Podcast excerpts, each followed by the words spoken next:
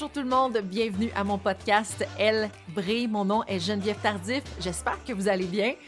Normalement, je vous présente pas deux entrevues par semaine, mais j'ai fait une exception avec les mondiaux de patinage de vitesse longue piste qui débutent aujourd'hui. J'ai une invitée incroyablement talentueuse, intéressante, passionnante. Elle s'appelle Ivani Blondin. C'est une Ontarienne de 30 ans. Elle a eu toute une année 2020. Elle a été sacrée championne du monde du départ groupé. Elle a terminé au deuxième rang du classement général aux mondiaux toute distance. Elle s'est mariée aussi, il faut le dire, à l'homme de sa vie, le patineur hongrois Konrad Nagy. Puis, rien ne va plus. Elle quitte pour la Hongrie pour s'entraîner là-bas et ça semble être payant puisqu'elle accumule les médailles en Coupe du Monde en Europe depuis quelques semaines. Salut Vanny. Bonjour Geneviève, merci pour m'avoir. Eh, merci d'avoir accepté euh, mon entrevue. Là, tu entre euh, quoi là, une, tu m'as dit une ride de vélo, puis euh, tu as, quand même une journée occupée là. Ouais, on était sur la glace ce matin, on faisait des petites pratiques de, de poursuite par équipe, puis on a eu une petite ride de vélo. on a eu de la neige les deux dernières journées aux, Pays-Bas, qui est un petit peu anormal. Fait que moi, moi puis Valérie Maltais, on, on, on a décidé d'aller dehors, mais c'était un petit peu, c'est un petit peu sketch, mais c'est le fun. ouais, c'est ça. Faut pas vous faire mal avant les compétitions. Là. Je pense pas. Je pense pas que c'est une bonne idée. Non, tu sais, on allait vraiment pas vite puis on faisait attention, mais c'était vraiment une belle randonnée qu'on a eue aujourd'hui. Donc. C'est bon ça. Et puis je voulais te féliciter aussi pour euh, tes médailles d'argent au départ euh, groupé. Euh, ça semble bien aller pour toi. Oui, ça va se faire bien. Je m'attendais les performances quand même élevé dans le master. Euh, j'ai toujours eu euh, des bonnes performances, même si mon niveau était pas super haut individuellement. Donc, euh, tu sais, j'étais très contente de me rendre sur le podium. Et c'est pas tout. En compagnie de Valérie Maltais et Isabelle Weinman, vous avez gagné la poursuite par équipe. Il y a eu un record aussi. C'est quoi la stratégie des canards? stratégie des canards. Bon ben, euh, je vais expliquer un peu. Vas-y. Euh, L'année passée, les Américains au, à Milwaukee, il y a eu un championnat, puis ils ont décidé de faire une poursuite par équipe qui faisait pas d'échange. Euh, fait qu'ils commençaient 1, 2, 3, puis ils restaient dans cet ordre-là. Puis c'était une poursuite qui était quand même beaucoup plus vite que qu'est-ce qu'ils ont fait dans le passé. Fait que cette année, les Norvégiens, la première Coupe du Monde, les, les hommes puis chez les femmes aussi, ils ont décidé de, de prendre cette stratégie-là, puis de pas faire d'échanges. Euh, parce que quand tu fais des échanges, tu perds un petit peu, euh, un petit peu de temps. Euh, fait que c'est ça. La première Coupe du Monde, tu sais, on a quand même gagné, mais on a vu que les Norvégiennes, ils étaient rendus quand même beaucoup, beaucoup plus meilleurs que qu'est-ce qui était dans le passé. Fait que la stratégie du canard, c'est vraiment, euh, c'est comme les canards, tu sais, la, la maman est en avant, fait que c'est Isabelle, c'est la plus grande qui brise le vent, puis moi puis Valérie, on est en arrière, puis on pousse. fait que pour nous autres, c'était vraiment drôle, la stratégie des canards, on a quasiment l'air des canards à cause que Isabelle est tellement plus grande que nous autres, à, mesure 6 pieds 2. euh, puis moi puis Valérie, on est dans le 5 pieds 4, 5 pieds 3, fait que... Je sais pas si tu regardais un peu les Mighty Ducks dans le temps, mais moi, ça me fait penser à ça. Vous êtes les, les quack-quack, les, les, les Mighty Ducks. C'est quand même drôle. Je pense que ça, ça nous a beaucoup aidé. Euh, on, pense, on, on, était très nerveuses en rentrant dans cette course-là parce qu'on savait pas qu'est-ce que à, quoi s'attendre. Est-ce que ça va, ça va bien fonctionner? On l'avait jamais fait auparavant. Fait que c'était vraiment incroyable la différence que ça nous a donné euh, avec le temps. Puis briser le, le record de piste aussi, c'était c'était incroyable. Championnat du monde aux Pays-Bas. Qu'est-ce que tu aimerais réaliser lors de ces championnats-là? Euh, j'ai décidé de, de, de focuser sur le master, puis euh, plus spécifiquement aussi la, la, poursuite par équipe avec nos résultats qu'on a eus. Mm-hmm. euh, c'est quand même une année bizarre pour nous autres. On n'a pas eu de glace à Calgary. Euh, on a eu deux semaines au mois de septembre, euh, deux semaines à Fort St. John au mois de novembre, puis par après, euh, c'est ça, on, s'est rendu ici, puis on a passé deux semaines avant la première Coupe du Monde. Fait que c'est vraiment pas une année normale pour nous autres. ouais. On n'avait pas le même sentiment qu'on avait pour nos courses individuelles. Par avec la poursuite par équipe, euh, on savait qu'on pouvait quand même bien faire à cause qu'on était trois, puis on pouvait utiliser nos, nos, nos, faiblesses puis aussi nos forces. Je vise deux podiums en ce moment, puis je pense que c'est réaliste aussi. Oui, absolument. Puis avant les Coupes du Monde, tu as pris la décision de rompre les rangs avec l'équipe canadienne pour aller t'entraîner en Hongrie. Pourquoi? Euh, ben, Conrad et moi, on s'est mariés euh, au mois de décembre. Félicitations. Euh, puis, euh, merci. je me voyais pas rester à Calgary, puis euh, on n'avait pas de glace, on n'avait plus de courte piste, euh, on n'avait plus même accès à, nos euh, chambres de chambres de muscu. Fait que, tu sais, si j'avais l'opportunité d'y aller avec lui, parce que lui, il allait anyway en Hongrie, il allait aller à une semaine en Hongrie, une semaine à Inzel, où il y a la, glace en longue piste. Fait que j'ai pris la décision d'y aller avec lui. Aussi, tu sais, on vient juste de se marier, fait que je voulais pas vraiment comme prendre l'école right away. Tu sais, je voulais un petit peu comme le suivre, puis de rester ensemble en mm-hmm. famille. On a amené le chien avec nous autres aussi. Pourquoi pas? Est-ce qu'il y a eu un élément déclencheur de ta décision ou, tu sais, c'était, t'as pris ça sur un coup de tête ou ça faisait longtemps que tu y pensais? Ça faisait longtemps que j'y pensais. Euh, depuis l'été, vraiment, euh, Conrad, euh, il était supposé de, de retour en Hongrie, je pense que c'était au mois d'octobre. Euh, il y avait un vol, son vol a été cancellé. Son vol a été cancellé, je pense, six fois. wow. Oui, j'aimais ça m'entraîner seul, mais s'entraîner seul pour une année au complet, c'est vraiment pas c'est vraiment pas plaisant. Puis en Hongrie, ils s'entraînaient ensemble en équipe à travers du COVID. Euh, ils ont jamais perdu leur glace ou ils s'entraînaient ensemble. Fait que nous autres, on pouvait pas aller faire du bike ensemble à Calgary, on pouvait pas s'entraîner ensemble tout l'été. Fait que c'était une, une, été qui était très difficile mentalement. Fait que j'y pensais souvent euh, d'y aller, mais euh, puis aussitôt qu'on s'est mariés, ça, ça me donne l'opportunité aussi, uh-huh. en tant que Canadienne, de pouvoir aller en Europe. C'est ça, j'ai, sauté sur ça, puis I went with it. Patiner sans spectateur, c'est comment? Um, ça m'enlève un petit peu de stress. Ah oui? Ouais, un, un petit peu. Tu sais, c'est sûr que quand tu es sur ton A-game, puis d'avoir les spectateurs qui sont là, puis qui t'encouragent, c'est vraiment... Euh, c'est quelque chose de spécial aussi, puis ça donne l'énergie. Mais des fois, genre, aux Jeux olympiques, par exemple, en 2018, j'étais tellement stressée à cause que la foule était tellement gigantesque ah ouais. Puis en même temps, quand que, quand que je cours, tu sais, j'entends pas la foule nécessairement. Je, suis vraiment comme zone in. Euh, puis spécialement dans la poursuite par équipe, tu sais, t'es vraiment euh, connecté avec tes coéquipières, que qu'est-ce qui se passe à l'extérieur? Tu sais, pour moi, c'est comme un, autre monde. Parlons de tes débuts. La jeune Ivani. T'étais comment quand t'étais jeune? Euh, intense, je dirais. Est-ce que ça a changé? Je pense pas. Non, ça n'a pas changé. Ben, peut-être un petit peu, tu sais, spécialement quand j'étais en courte piste, puis même avant la courte piste, quand j'étais très très jeune, tu j'étais une, une petite fille qui, qui pétait des coches souvent. Ah ouais! Oh, ouais! Je suis certaine que Charles, euh, il s'en rappelle. Il s'en rappelle bien quand j'étais en, courte piste, euh, j'avais, j'avais pas du chill. Ah, il m'en a peut-être parlé un peu. Il m'en a peut-être parlé juste un petit peu.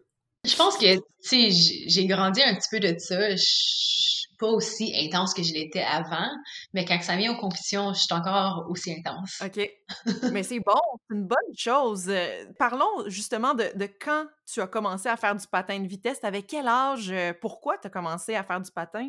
J'ai commencé, ben j'ai commencé à patiner à l'âge de deux ans. Euh, mon père il faisait des, c'est jeune. Ouais, des patinoires derrière chez nous quand il faisait froid dehors. Puis c'est comme ça que j'ai j'ai appris à patiner. Mon frère, il y a quatre ans d'écart avec moi, il, il quatre ans plus vieux. Euh, fait que lui a commencé un petit peu plus mm-hmm. tôt. Mais c'est ça, tu sais, je le voyais patiner puis je voulais être sur la glace. J'avais deux ans. puis après ça, mes parents m'ont mis en patinage artistique à l'âge de cinq ou six ans, je pense. J'étais uh-huh. pas gracieuse, puis je voulais tout le temps aller vite. Euh, puis au centre d'entraînement où que je pratiquais le patinage artistique, euh, aux mêmes heures sur l'autre glace, il y avait le patinage de vitesse. Fait que mon coach dans le temps est allé voir mes parents, puis elle a suggéré que je fasse le switch euh, en courte piste. Puis j'ai fait le switch, puis j'adorais ça. J'adorais l'aspect de compétition, d'aller vite. C'est ça, I never looked back. Mais pourquoi avoir changé du courte piste aux longue piste? Um, ça, c'est une, question euh, loadée, mais um, c'est ça. Je pense que, tu sais, pour moi, j'étais rendue à Montréal. J'avais j'avais 15 ans quand j'ai déménagé là-bas. Je pense que j'étais peut-être un petit peu trop jeune. Puis je me sentais comme si je, je faisais pas tant partie de ah. l'équipe. J'avais j'avais de la misère mentalement avec l'entraînement, tu sais, physiquement. Je, venais d'un monde où ce que je patinais quatre fois par semaine euh, à Gloucester, à Ottawa. Puis après ça, j'étais rendue à Montréal, puis des fois on patinait deux fois par jour, six jours semaine. Puis j'étais vraiment comme un dans un, mental break puis un break physique où ce que j'avais tellement de la misère physiquement puis mentalement à, à mettre tellement d'énergie en courte piste puis après ça, j'ai eu des commotions cérébrales, puis je m'ai pas qualifiée pour les Jeux de 2010. Tu sais, j'étais vraiment rendue dans un, dans un monde où ce que, tu sais, je me sentais pas bien dans ma peau. J'ai décidé de pacter mes valises puis de faire le switch en longue piste. L'année avant aussi, l'année des, des Jeux de 2010, mm. euh, je m'étais qualifiée pour les deux mondiaux juniors en courte piste et aussi en longue piste. Fait que ça m'a ouvert la porte un petit peu en longue piste. Puis aussi, je pense que sais, on le voit que je, suis plus une fille de longue distance. Je patine le 1500, le 3000, le 5000 pour super équipe puis ma start. Euh, je me voyais plus comme une fille de longue piste, fait que j'ai fait le switch puis c'est la même chose encore. J'ai fait le switch, j'adorais ça, j'adorais Calgary aussi. Je suis vraiment plus une fille de campagne. Euh, puis Montréal pour moi c'est vraiment, c'était vraiment trop comme un high uh-huh. pace. À Calgary, tu sais, avec les montagnes, je peux aller faire du camping, je peux aller euh, pêcher, puis c'est vraiment plus mon milieu où ce que je me sens bien. Je comprends. Mais est-ce que tu peux dire que le courte piste t'a aidé dans tes courses aux longues pistes? For sure, ah for sure. Oh oui, oui, oui, oui, for sure. Ça m'a bâti une grosse base d'entraînement mais aussi le mental du courte piste, je pense qu'on le voit dans, le master, tu sais, j'ai vraiment, j'ai vraiment pas la chienne de me battre contre les filles, puis je pense que ça vient un petit peu du courte piste, puis aussi de savoir où bien, où bien se, positionner durant les courses pour pouvoir euh, faire genre euh, le, sprint final dans la dans, le dernier tour. Ben tu sais, je pense que ces expériences-là en courte piste, c'est c'est qu'est-ce qui m'amène euh, sur, sur le podium en longue piste dans le master, mais aussi dans la poursuite. Quand on y pense, euh, moi puis Val, je pense que la technique du canard fonctionne super bien avec nous autres à cause qu'on vient du courte piste. Puis on est capable de, de, se pousser, puis de suivre euh, facilement à cause qu'on a cette base-là. Parlons des Jeux olympiques. Tu as participé à Sochi et à Pyeongchang. Comment c'était pour toi, Pyeongchang? Comment tu te sentais dans ces jeux-là? Je pensais que je me sentais bien. avant d'y aller, euh, deux semaines avant, on a eu une Coupe du Monde numéro 5 euh, à Erfurt, en Allemagne. Euh, puis j'ai fini au premier rang dans le 3000 mètres. J'étais classée en première position overall dans les Coupes du Monde 3000 puis 5000. Fait que, tu sais, je me sentais prête. Une fois rendue là-bas, j'ai paniqué un petit peu. J'ai fini sixième euh, au 5000 mètres, je crois, cinquième au 3000 mètres. Puis on est fini en quatrième position dans la poursuite par équipe. Mm. Euh, le Master, j'ai tombé en semi-finale. Fait que c'était vraiment des jeux euh, difficiles pour moi. Je suis revenue à la maison, puis j'ai tombé complètement en dépression. l'année d'après, j'étais sur des, des antidépresseurs pour l'année au complet. Euh, puis c'est l'année d'après où ce que j'ai commencé à bien performer, puis je, m'en ai ressorti. Euh, mais les jeux, c'était, je, je rentrais dans les jeux avec euh, comme très high expectations, puis je pouvais, je pouvais me rendre sur le podium dans le 1500, le 3000, le 5000, la poursuite par équipe, puis le master. J'ai, j'ai pas atteint mes buts, tu sais, fait que c'était, c'était difficile. pour ça la dépression après les Jeux? Ouais, je me sentais vraiment comme si j'avais euh, pas bien représenté mon pays. Euh, de la manière que moi je me voyais représenter mon pays puis euh, je pensais vraiment que j'étais prête mais qu'est-ce que je l'étais pas mais j'ai beaucoup appris de l'année après les jeux puis je pense que c'est pour ça que je suis si forte présentement puis aussi l'année passée avec mes résultats euh, je pense que j'avais la, meilleure équipe autour de moi pour euh, pouvoir m'en ressortir. Avec Remold qui... Remold, c'est un, un, coach euh, des Pays-Bas qui est venu après les Jeux, venu nous coacher, moi, Isabelle Pival. Like, he's really supportive. Um, Puis, as-tu vu des, des, un psychologue sportif ou ça été quoi que tu as fait pour euh, te sortir de là? J'ai pas vu un psychologue sportif. Euh, non? Comment dire ça? Notre psychologue sportif qu'on a eu avant les Jeux, c'était pas... Il était pas... Euh, je m'entendais pas super bien avec lui. Puis après les Jeux, une des raisons pourquoi est-ce que je suis vraiment tombée en dépression, c'est à cause qu'il m'avait dit that, like, je vais dire en anglais, like, you failed. Oh! Il voulait que je l'accepte, mais de la manière qu'il me l'a dit, je pense pas que c'était une manière qui aurait dû le faire parce que c'est vraiment à ce point-là où j'ai vraiment tombé en dépression que que je me sentais pas bien dans mon corps puis il voulait que j'accepte que j'avais j'avais pas bien fait au jeu puis il arrêtait pas de genre de me leur dire mais je pense pas que c'était la, la stratégie, une bonne stratégie pour moi, personnellement. Ouais. Fait que ça m'a pris longtemps à, travailler avec un, un, autre psychologue. Il travaillait plus avec notre équipe. Euh, il travaillait plus avec notre équipe euh, l'année après les Jeux mais on a eu un nouveau psychologue, puis ça m'a pris longtemps à, vouloir travailler avec lui à cause des expériences que j'ai eues dans le passé avec notre autre psychologue. C'est ça, ça t'a pris longtemps avant de, refaire confiance euh, à tout ça. Mais c'était vraiment plus genre, c'était vraiment plus mon coach, puis ma famille qui était autour de moi, puis Conrad, puis euh, mes coéquipières qui, ils savaient qu'est-ce que je passais à travers, puis ils étaient toujours là pour moi. Oui. Euh, j'avais vraiment comme un, bon une bonne famille alentour de moi pour pouvoir me sortir de ça. Et après tout ça, début d'année en 2020, Coupe du Monde à Astana au Kazakhstan, Nagano au Japon, tu as enchaîné cinq victoires dans cinq épreuves différentes. Mm-hmm. Quand même, là. C'était vraiment, euh, vraiment le euh, point de ma carrière où j'ai obviously mieux performé. Puis c'était vraiment un, gros moment pour moi. Euh, de pouvoir, tu sais, ça l'arrêtait pas, tu sais, j'étais comme unstoppable, puis je me sentais unstoppable aussi, tu sais.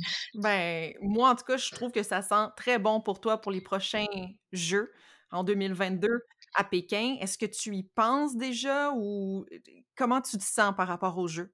Um, J'essaie pas trop y penser. Euh, dans le passé aussi, tu sais, focuser sur les résultats euh, ou genre ouais qu'est-ce qui est dans le futur. Ça m'a jamais amené euh, succès.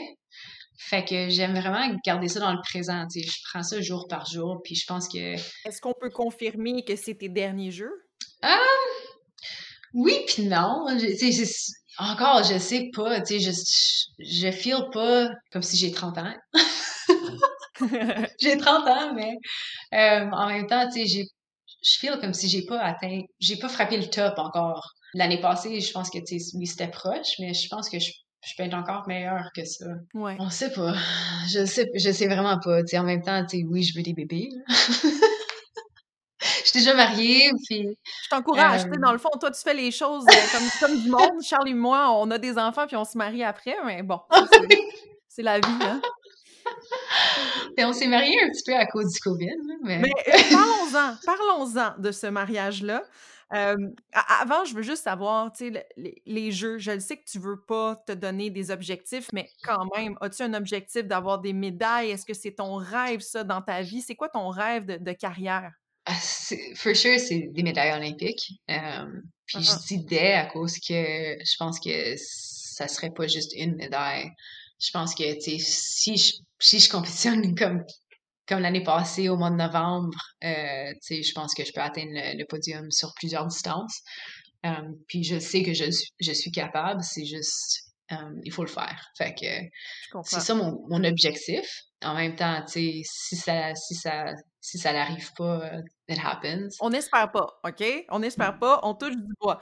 terminons avec le mariage. Comment, pourquoi vous êtes mariés? Pourquoi vous avez, vous avez décidé ça maintenant, là? OK, on s'est fiancés, euh, je pense c'était au mois d'octobre.